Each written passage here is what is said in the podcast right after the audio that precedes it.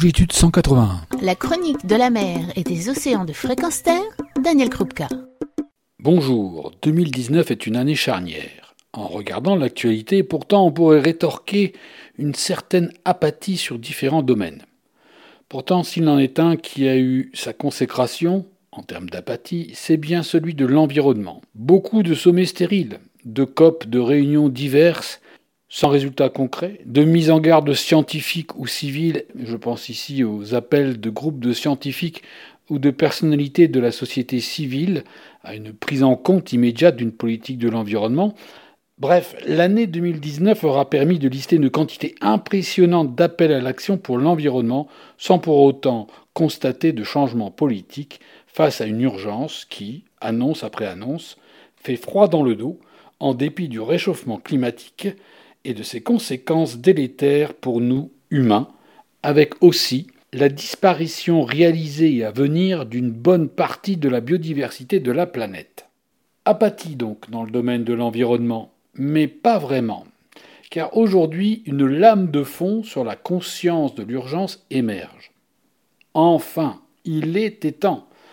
Si les marches pour le climat n'ont servi jusqu'ici à rien, si les discours de Greta Thunberg semblent indisposés de nombreuses têtes pensantes mais peu agissantes, il n'en reste pas moins que les mouvements des associations, des ONG, des citoyens ont enfin permis de mettre la problématique de notre futur environnement dans les sujets de préoccupation. Car ça y est, l'écologie devient une préoccupation majeure et urgente pour les Français. Il était temps. Un peu plus de 50% se déclarent préoccupés. Bon, alors ne boudons pas notre plaisir. 2019 marque un tournant. Oui, certes, mais ce virage négocié est en retard sur la course du temps. Car être conscient, c'est bien, encore que le taux de conscientisation est faible. Les documents, les alarmes diverses devraient rendre fou 100% de la population. Et la tâche est immense.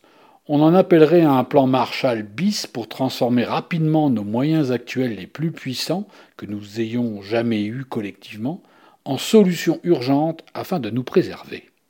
Hélas, nous sommes loin du passage à l'action massif, total et complet. Si le verre de la prise de conscience est désormais à moitié plein, celui de l'action est presque vide. Sur Fréquence nous en avons largement débattu ces dix dernières années sur tous les fronts. On nous aura pris pour des Cassandres mal intentionnés, des uluberlus, des rêveurs, des résistants de l'ère du verso, bref des gens pas très sérieux, parfois affublés de noms d'oiseaux ou de qualificatifs moqueurs. Il est vrai que les écolos ont eu les travers propres de l'humanité avec les qualités et les défauts propres à chaque humain. Le discrédit l'a bien souvent emporté par le défaut entrevu permettant de s'en remettre à plus tard. Mais plus tard, c'est aujourd'hui. C'est le tournant le passage du verre vide vers le verre plein. Et pour cela, il faut agir. Il ne faut pas rester avec un verre à moitié vide ou à moitié plein. Et pour reprendre le titre réalisé et en vente sur Fréquence Terre, Agir ou disparaître, l'option est simple. J'en appelle à vous, citoyens, pour passer à l'action si toutefois vous êtes déjà conscient des problématiques. Et pour agir, il est nécessaire que chacun d'entre nous pose les bases d'une action concrète qui, par un effet d'entraînement, de modèle, d'exemple, permettra à ceux qui n'en sont pas convaincus d'agir à leur tour. C'est par la contagion que l'action pourra exercer un effet sur les menaces auxquelles nous devrons faire face. Agir, c'est aussi se demander ce que l'on peut modifier dans son comportement au quotidien pour créer de nouveaux modes de vie qui nous permettent collectivement un bien vivre ensemble dans des conditions harmonieuses. Agir, c'est aussi la sobriété heureuse, la sobriété joyeuse. Ce n'est pas revenir à la bougie, c'est juste faire autrement pour assurer notre futur et celui des générations à venir, dans un cadre de vie acceptable et pérenne. Je rappelle qu'Agir ou disparaître est un livre